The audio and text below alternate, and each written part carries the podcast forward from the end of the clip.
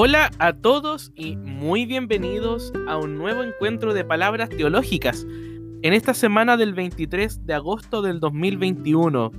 Soy Juan Pablo Espinosa Arce y para mí es un gusto poder darles la más cordial de las bienvenidas a este nuevo encuentro en el que continuaremos profundizando en algunas perspectivas filosóficas, teológicas, poéticas, humanas, en torno a, la mediación de la música como una forma de poder profundizar en estas reflexiones que vamos proponiendo lunes tras lunes en palabras teológicas. Palabras teológicas que, como siempre, puedes escuchar en Spotify, buscando palabras teológicas. Un saludo a todos los que escuchan, a todos los que y las que escuchan este podcast en palabras teológicas mis estudiantes de la universidad, amigos, personas con las que voy compartiendo diariamente la vida y buscando en esa misma vida nuevas formas de ir pensando, de ir actuando y de ir recuperando tantas situaciones que nos punzan, situaciones que exigen de nosotros alguna respuesta, como es el caso del podcast de hoy. Pero antes de entrar en el podcast de esta semana del 23 de agosto del 2021, penúltima semana del mes, ya la próxima vamos a despedir agosto y vamos a dar la bienvenida al noveno mes, mes de septiembre.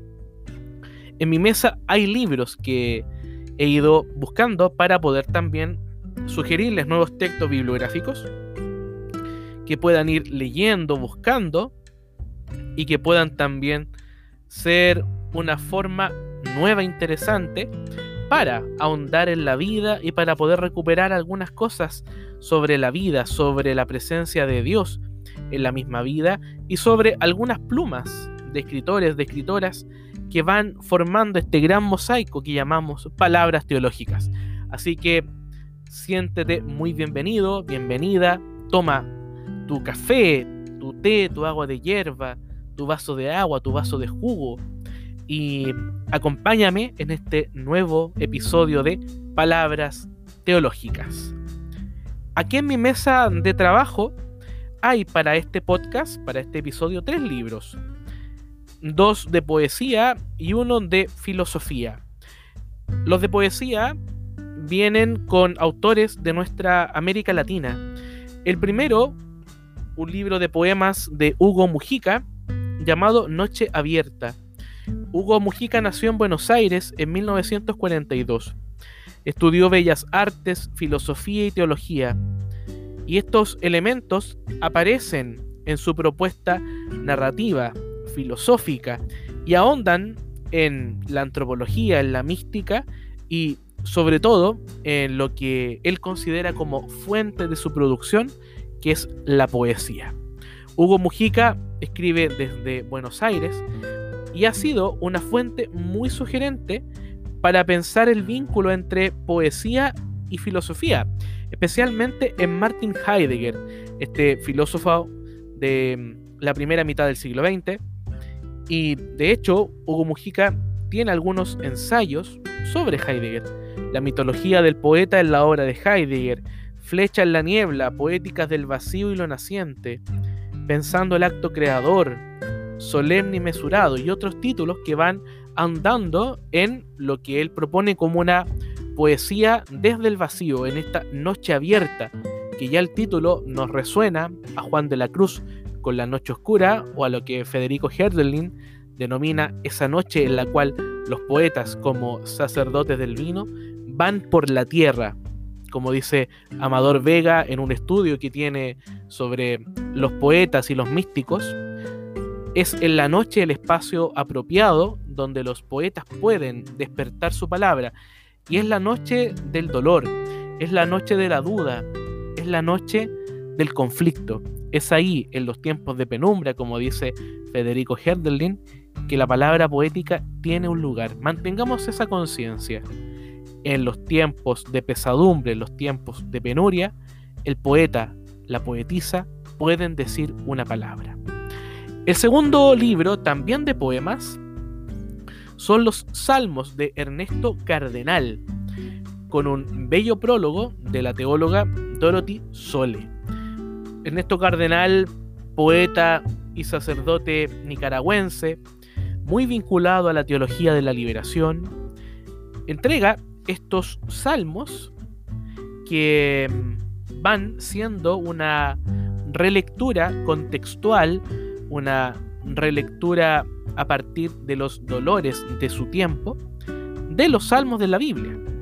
Él dice en la página 15 de este texto, yo estuve de novicio en el monasterio trapense de Nuestra Señora de Getsemaní en Kentucky, en Estados Unidos, y allí se cantaban los salmos siete veces al día en el coro.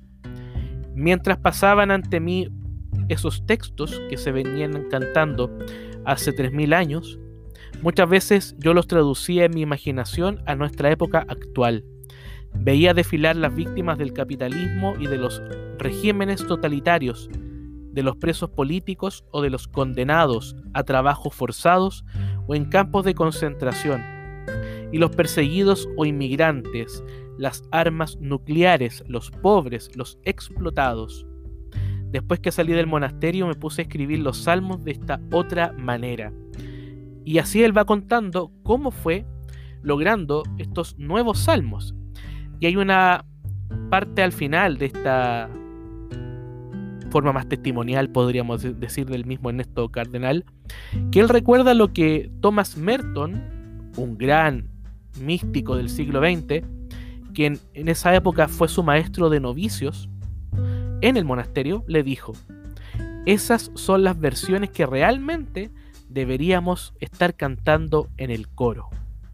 Por ejemplo, aquí en el Salmo 1, Bienaventurado el hombre que no sigue las consignas del partido, ni asiste a sus mítines, ni se sienta en la mesa con los gángsters, ni con los generales en el consejo de guerra. Bienaventurado el hombre que no espía a su hermano, ni delata a su compañero de colegio. Bienaventurado el hombre que no lee los anuncios comerciales, ni escucha sus radios, ni cree en sus eslogans. Será como un árbol plantado junto a una fuente. O sea, él toma, Ernesto Cardenal toma el Salmo 1, lo lee, lo medita, lo reza, pero es capaz de pensar otra forma de escribir el Salmo 1, lo cual es lo que podemos encontrar en este libro, Salmos de Ernesto Cardenal, editado por Trota, altamente recomendado para los que les gusta la poesía mística y que pueden también conocer esta poesía a partir de una voz autorizada y una voz fundamental de nuestra América Latina, como es de Ernesto Cardenal. Y un último texto filosófico de una autora que yo había leído eh, otro libro sobre el tema del sufrimiento del dolor, David Le Breton, quien es antropólogo y profesor de la Universidad de Estrasburgo. Es autor entre muchos otros títulos como Antropología del Dolor, Elogio de la Marcha, el tatuaje, La tentación contemporánea, pero este texto es muy sugerente porque va mostrando formas de comprender el silencio, que es un tema también poético, es un tema místico, es un tema de la espiritualidad. ¿Qué podemos encontrar en este texto, editado por Sequitur en España, el año 2009? El silencio, aproximaciones. Capítulo 1, los silencios de la conversación. Después, políticas del silencio. 3. Las disciplinas del silencio. 4. Manifestaciones del silencio. 5. La espiritualidad del silencio. 6. El silencio y la muerte. Yo personalmente he estado trabajando con el 5 y el 6. Por el curso que estoy dando sobre mística en una de las universidades donde trabajo. Y el tema 6 por los cursos de antropología teológica, el tema de la muerte como una situación, digamos, fundamental de la vida humana y que también exige una forma nueva de pensar. Lo interesante de David Le Breton es que mantiene una consigna a lo largo del texto, que es que ante el sufrimiento, que ante las situaciones límites, como las llama Carl Jasper, lo único que uno puede hacer es quedarse en silencio. Dice que las palabras no sirven. Así lo expresa David Le Breton. Y en otro momento dice, por ejemplo, y hay algo indecible que parece que bloquea el lenguaje y desbarata la facilidad de palabra, la amargura, la separación, la muerte, no encuentran en las palabras el instrumento adecuado para expresarse con suficiente intensidad. O sea, el silencio aparece cuando las palabras en realidad faltan, cuando las palabras son limitadas.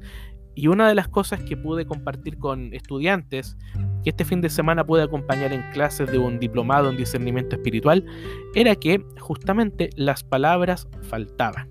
Y también pude compartir eso el miércoles pasado en una charla que di con mis amigos de diálogo, un grupo de estudios evangélicos de Concepción en Chile, que me invitaron a hablar sobre mística. Y tocamos estos temas, lo intraducible de la mística, lo intraducible de la experiencia de Dios, y que tenemos que asumir que las palabras en realidad son limitadas y que por eso tenemos que buscar nuevas formas de pensar estas situaciones sobre todo las situaciones más dolorosas. Así que también altamente recomendado David Lebreton en este libro, El silencio, aproximaciones, junto con La noche abierta de Hugo Mujica y los salmos de Ernesto Cardenal. Hechas entonces las indicaciones bibliográficas, los avisos económicos en palabras teológicas, palabras teológicas que como siempre te invito puedes escuchar en todos sus capítulos en Spotify, voy a ofrecer una reflexión a propósito de estas situaciones de dolor. El día 16 de agosto de este año, de este año, no estoy hablando hace 30, 40, 50 años, no, este año, hace una semana, el mundo vio impactado un avión de la Fuerza Aérea de Estados Unidos que se elevaba sobre el aeropuerto de Kabul, en Afganistán. Pero no fue solo el avión el que generó el impacto, sino que fue la multitud de afganos que intentaban subir al avión para escapar de una situación social, política, cultural y religiosa en extremo dolorosa. Ante estos dolores humanos provocados por los talibanes en Afganistán, con las mujeres como principales víctimas de este sistema que es una deformación del Islam, eso es, es un fundamentalismo.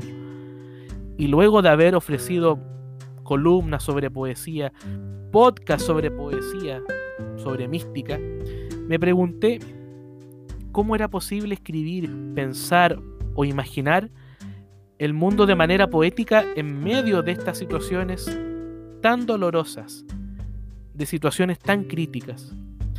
¿Es posible rastrear en alguna propuesta poética o teológica, alguna luz que nos permita mirar entre tanta oscuridad?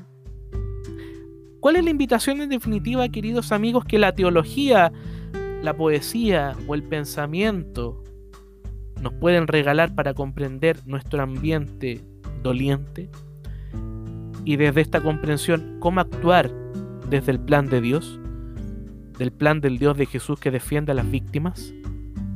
Eso es lo que yo quisiera ofrecer en este podcast, siendo muy consciente de nuestro contexto. La poesía tiene que ser una antena que capte, la teología tiene que ser una antena que capte, el pensamiento tiene que captar los dolores, no rodearlos. Tenemos que comprometernos con el dolor humano.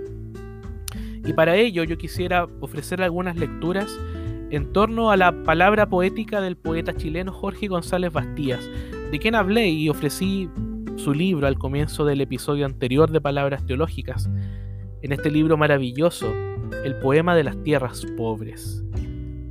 Yo considero, queridos amigos, que la forma de hablar de González Bastías, que sabe captar el sufrimiento de los pueblos campesinos, que tienen falta de acceso a los bienes básicos, que están imbuidos en la violencia social, en la soledad o en el silencio de los rostros de esas tierras sufrientes, lo que hace González Bastías al ofrecernos en la poesía esas situaciones es realizar lo que yo llamo una teodicea poética. Y para comprender qué es este concepto que yo estoy tratando de pensar de teodicea poética, quisiera ofrecer un recorrido en dos partes. Primero, entender qué es la teodicea Luego, escuchar música que nos ayuda a pensar desde los sonidos, desde los cantos y las poesías, este tema del sufrimiento y de cómo tenemos que enfrentarnos al sufrimiento. Y luego de la canción, algunas lecturas en torno a poemas y versos de Jorge González Bastías, quien ofrece lo que yo llamo una teodicea poética. La teodicea, en primer lugar, es una rama de la filosofía que busca justificar la bondad de Dios ante el mal, ante el dolor. La pregunta fundamental de la teodicea es, bueno, ¿Dios es responsable del sufrimiento humano? Sí, no, ¿por qué? Esta perspectiva, que podríamos llamar tradicional, ha sido repensada y reformulada por pensadores como el teólogo Juan Bautista Metz, de quien yo estudié su pensamiento y pude realizar mi tesis de magíster en teología en torno a la teología política de Metz. Metz tiene una obra, un libro muy sugerente que se llama Memoria Passionis, una evocación provocadora en una sociedad pluralista del 2007, en donde él desarrolla una nueva perspectiva en torno a la teodicea. Para Metz, la teodicea no es tanto el justificar a Dios, sino que preguntarnos por la justicia y por la pregunta del futuro de la humanidad. Ya no buscamos justificar a Dios, sino que buscamos pensar la demanda de justicia. ¿Qué futuro nos depara el mundo en medio de situaciones en extremo dolorosas? Metz presenta este giro de la teodicea a partir de una situación muy particular. El acontecimiento de Auschwitz de los campos de concentración, que Metz vive en carne propia. Él es un joven alemán en medio de las situaciones de dolor conocidas por todos de Auschwitz, y ahí, y a partir de ese dolor concreto, él es capaz de pensar teológicamente y de recuperar esta pregunta por la justicia. Esta injusticia de Auschwitz, de las tierras pobres actuales, de Kabul, de Afganistán, de las tierras pobres de nuestros países, es la queja que sube al cielo. Es la sangre de Abel que continúa clamando desde la tierra. Ante esta queja, ante el dolor que protesta, ante la injusticia, la teología tendría que ser capaz de captar el grito de las tierras pobres. En palabras de Metz, la teología tiene como tarea radicalizar las preguntas como preguntas dirigidas a Dios, y así perfilar la esperanza. Por lo tanto, la teología tiene que ver con la esperanza. Lo que Metz está expresando en esta idea es recuperar el lamento de los personajes bíblicos como Job, de comprender que el Dios de la Biblia no puede caer en el molde de un Dios que para Metz es pensado por metáforas patéticamente positivas, en las que solo se habla del amor divino, de un amor positivo, que sin duda está, no estamos negando que en la palabra de Dios encontramos estas imágenes de un Dios amoroso, pero también tenemos que enfrentarnos con las imágenes y los personajes bíblicos que sufren. Job, Abel, Jesús, el justo sufriente, los mártires, los pobres. Estas metáforas patéticas, que son así llamadas por Metz, deben ser superadas por una fe madura la cual tiene que confrontarse radicalmente con el dolor que sube al cielo desde las tierras pobres. Resuena el poema o parte del poema de Paul Celan, que dice, ranura para mirar lo destrellado al final de la fibra de la desolación. La costura de las pestañas es diagonal a las llamaradas de Dios. Tenemos que aprender a mirar por lo destrellado no por lo estrellado, no por la luminosidad, sino que por la oscuridad. Es en medio de la oscuridad donde la fe cristiana se comprende como la fe del canto y del clamor, de la alegría y del reconocimiento de la injusticia. Lo destrellado, qué hermosa expresión, destrellado, no es la noche clara, es la noche oscura, es la noche profunda, es la noche del silencio, es la noche del mundo en la cual tenemos que tratar de buscar a Dios.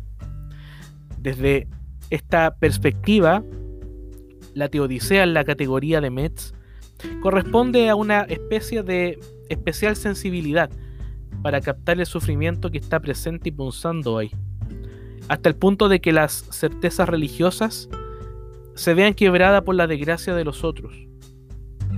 Esto es llamado por Metz como la hermenéutica de la interrupción, lo cual es un quiebre que supone el reconocimiento de que nuestro lenguaje religioso es insuficiente para expresar el dolor, el mal, la injusticia.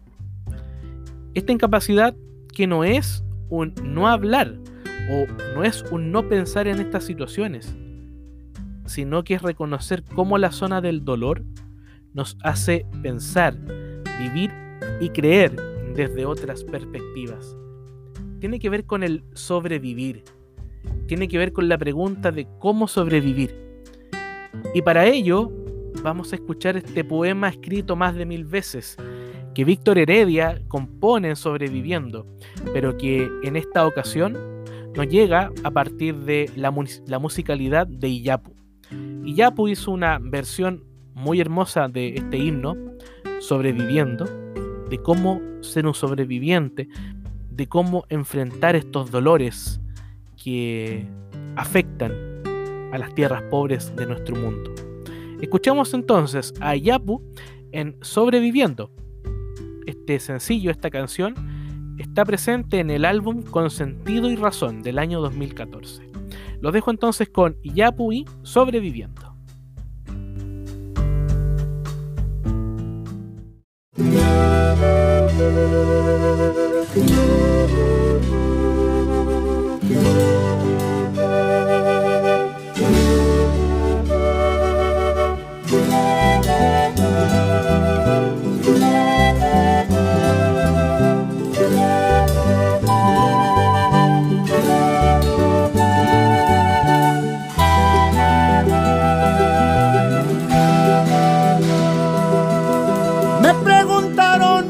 Vivía, me preguntaron.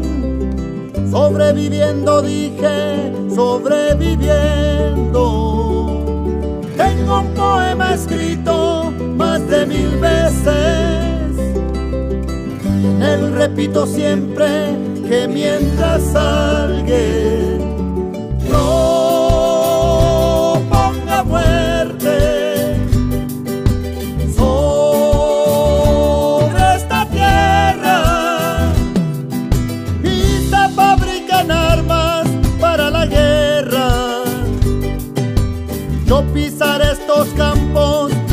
sobreviviendo.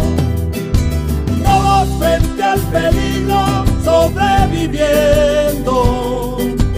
Tristes y errantes hombres, sobreviviendo.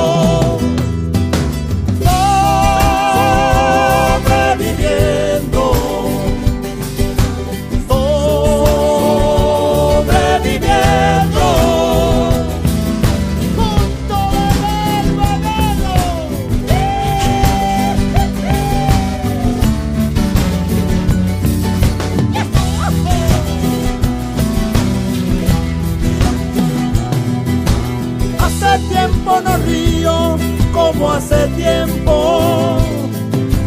Y eso que yo reía como un jilguero.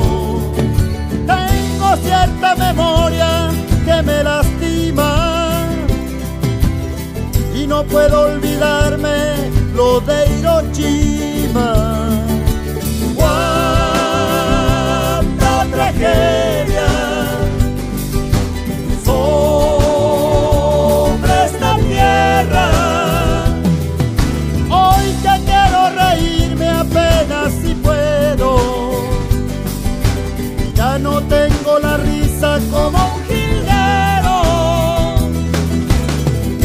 Paz de los pinos del mes de enero. Ando por este mundo sobreviviendo.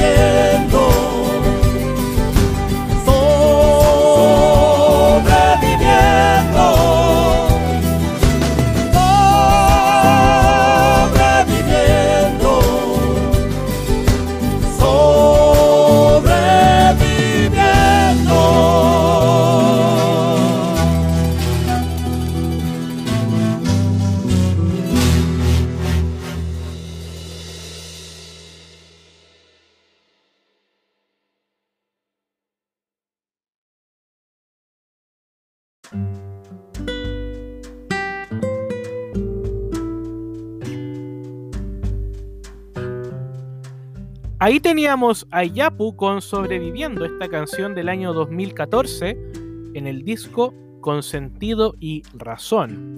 Canción que originalmente la compuso y la cantó Víctor Heredia, pero que Yapu hace una versión muy bonita con sus propias sonoridades, con la zampoña, con las quenas, con los charangos, que son parte de la estética de este grupo chileno. ¿Cómo ser un sobreviviente? Este poema escrito más de mil veces, que en él se repite que mientras alguien proponga muerte sobre esta tierra y se fabriquen armas para la guerra, yo pisaré estos campos sobreviviendo, las tierras pobres, que a pesar del dolor, a pesar de la guerra, continúan creyendo que siempre hay una posibilidad de sobrevivir. Y esa posibilidad aparece con fuerza en la poética de Jorge González Bastías, el poeta de las tierras pobres, y el poeta que propone lo que yo estoy denominando una teodicea poética, es decir, un modo distinto de pensar la realidad y la presencia de Dios en medio de la historia del dolor humano. Jorge González Bastías utiliza expresiones como estremecimiento, miseria nueva, dolor de otros espíritus que flota en la montaña, alaridos que se oyen en los breñales y en los valles. En el canto La miseria nueva encontramos el poema 2 que dice, y es un grito profundo que se extiende a lo lejos, que se ocultan las piedras y tiemblan los esteros. Una miseria nueva prendió en las hondonadas y en los cerros, arrasó los sembrados y los rebaños y los huertos. Hay espanto en los ojos de los niños labriegos que oyen a medianoche clamores homicidas en el viento. Y por su parte, en el canto cuarto de la miseria nueva se lee, La queja sube al cielo en el vaho doliente de la tierra, en el aroma tenue de las flores, en las tristes pupilas que se ausentan. González Bastías con estas primeras indicaciones poéticas, indicaciones que nos recuerdan el grito de la sangre de Abel que sube al cielo en Génesis 4.10, el grito, la queja y el clamor de los esclavos hebreos en Egipto, Éxodo 3.7, va creando una gramática que construye una mística poética del sufrimiento.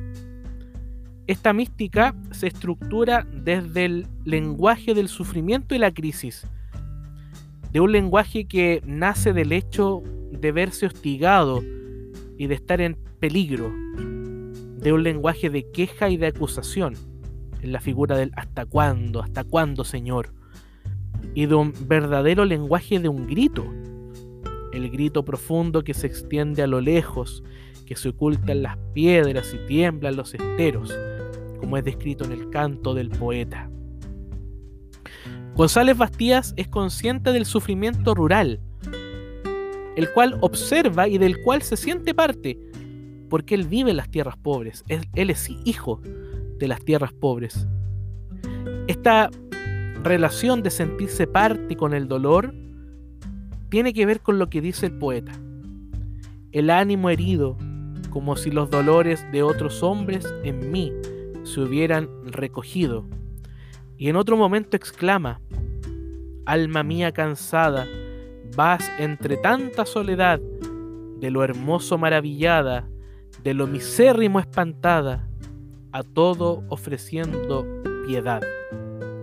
El alma del poeta, que es una imagen que aparece a lo largo de los cantos de las tierras pobres, se estremece ante el dolor, ante el rudo viento, como él lo denomina, ante ese grito que no se escuchará jamás, pero que llena los valles del Chile rural. Con ello sugerente pensar, queridos amigos, como el poeta, el místico, el visionario, son sujetos capaces de ser verdaderas antenas que captan el dolor y el grito inarticulado que sube desde los valles de las tierras pobres. Pero este captar personal del poeta no se queda estancado en una experiencia meramente personal. Porque González Bastías utiliza preguntas retóricas como forma pedagógico-poética, podríamos pensarlas, que son dirigidas al lector para que este, el lector y nosotros, que somos lectores, o ustedes que me están escuchando en este podcast, podamos preguntarnos dónde está el dolor, la injusticia y cuáles son los rostros de las víctimas. Así en el segundo canto de este poema, de este gran poema, canto llamado Recogimiento, González Bastía se pregunta, ¿quién ha visto las tierras en la noche? plena de resonancias, amor, dolor, ensueño y luz de luna, voz del espacio y voz humana. ¿Quién ha visto en las sendas adormidas las figuras extrañas que en los jirones de la niebla suben a las cimas más altas? ¿Quién ha escuchado la oración humilde que va por la hondonada, uniéndose a la queja de las hojas y al susurrar del agua? Es sugerente el concepto de recogimiento con el que se nombra el segundo grupo de poemas de las tierras pobres. Nos vincula con la meditación, con la contemplación, con la oración humilde, de la cual el poeta escribe porque la ha escuchado y porque la conoce nos invita también a preguntarnos si nosotros la hemos escuchado.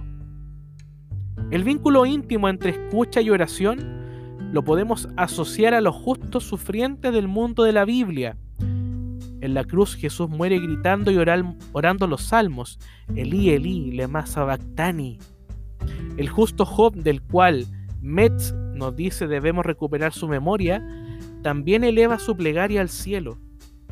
Los pobres, las víctimas o los justos pacientes tienen en sus labios la oración humilde, que se une a la queja del espacio natural. Por eso González Bastías dice que las hojas se quejan el agua susurra. Ese es el fundamento de la teodicea, la capacidad de escuchar el grito de los sufrientes, de los habitantes de las tierras pobres, de las tierras del Chile rural, de los hombres y mujeres de Afganistán y de todas las tierras pobres que pueblan nuestro mundo. Con ello, el poeta se hace partidario del dolor del espacio cósmico y humano, porque las hojas sufren y los pobres sufren. Nos resuena ese título del texto de Leonardo Boff, Grito de la Tierra, Grito de los Pobres, el cual también ha sido recuperado por el Papa Francisco en la Laudato Si.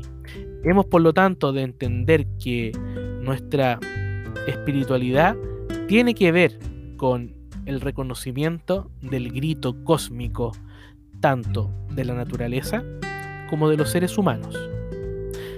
De esta manera, queridos amigos, la poesía no es ingenua. y no termina reduciéndose a una inmovilidad social, sino que ella se compone, se canta, se grita como un movimiento irreverente a un sistema de negación. Pero nos preguntamos, ¿hay esperanza en medio de las tierras pobres? Para responder a la pregunta de la esperanza que también aparece en el sobreviviendo de Víctor Heredia y Yapu, debemos recuperar una cuestión fundamental en la poesía de González Bastías. El poeta es capaz de mirar la estrella de la esperanza que aparece en medio de la noche que parece cubrir a las tierras pobres del Chile rural. Dice el poeta, y ah, lucha inacabable, ah, esperanza que tardas tanto, tanto, ya serás realidad, ya serás júbilo en el hogar que está esperando y en otro momento se lee, y fue el clamar y el implorar a todo lo que daba esperanza, y fue el sufrir y el arrastrarse al borde de la vileza y la infamia. El poeta sabe que en medio de los pobres de la tierra hay una esperanza que continúa estando encendida. La esperanza para González Bastías está en los gritos, en los clamores y en el implorar cotidiano el grito del alma humana que está jalonada los atardeceres, como dice el poeta en otro momento, tiene que ver con ver en la noche una estrella, mirar la luna, que son imágenes que nos hablan de la esperanza. Así lo expresa el poeta. Lejanos sones de campana tienden redes alucinantes y se oye dulce una extrahumana canción en los sones distantes. Prende en la tierra de los corazones pobres una celeste venturanza, milagro de los claros sones, resurrección de la esperanza, resurrección de la alegría que hace blanda las asperezas y trae con la luz del día alivio a todas las tristezas. Y en otro poema, también enmarcado en la imagen de la campana que suena, Jorge González Bastías dice, Alma mía, en la terca soledad del ambiente resonó una campana llamando a la esperanza, vigoroso latido de corazón ferviente, provisor de celeste venturanza. Al comienzo de este podcast me preguntaba cómo pensar poéticamente en medio de la historia del sufrimiento, que lamentablemente en nuestros días aparece con mayor fuerza desde Afganistán y su dolor. El pensar poético como una forma particular de mirar la realidad se ve remecido ante los gritos y quejidos que suben al cielo. Estos gritos que han sido recuperados por la Teodicea, que ya no es un mero justificar a Dios, como dice Metz, sino que es la capacidad de escuchar el quejido, las preguntas difíciles y radicales de las víctimas, para desde allí pensar cuál es la actitud creyente ante el dolor. Y desde esa perspectiva hemos recuperado la palabra poética de Jorge González Bastías, quien, desde el Chile rural, ha sido capaz de escuchar y a nosotros hacer escuchar el quejido que sube desde las tierras pobres.